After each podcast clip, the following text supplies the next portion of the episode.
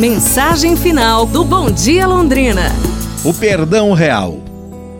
William Herschel foi o astrônomo que descobriu o planeta Urano. Por esse motivo, o rei da Inglaterra, na época, George III, mandou chamá-lo para condecorá-lo por sua descoberta. Que grande honra!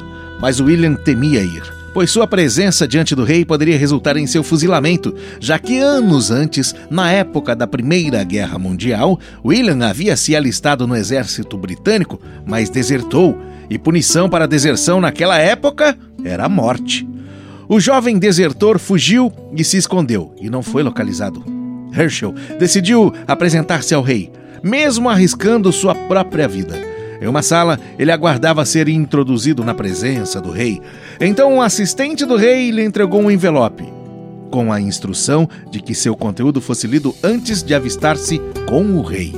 William Trêmulo abriu o envelope e seus olhos brilharam. Era o perdão real.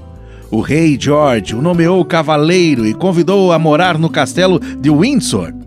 Este fato histórico ilustra bem nosso relacionamento com Deus. Inicialmente fugimos dele temendo seu justo castigo.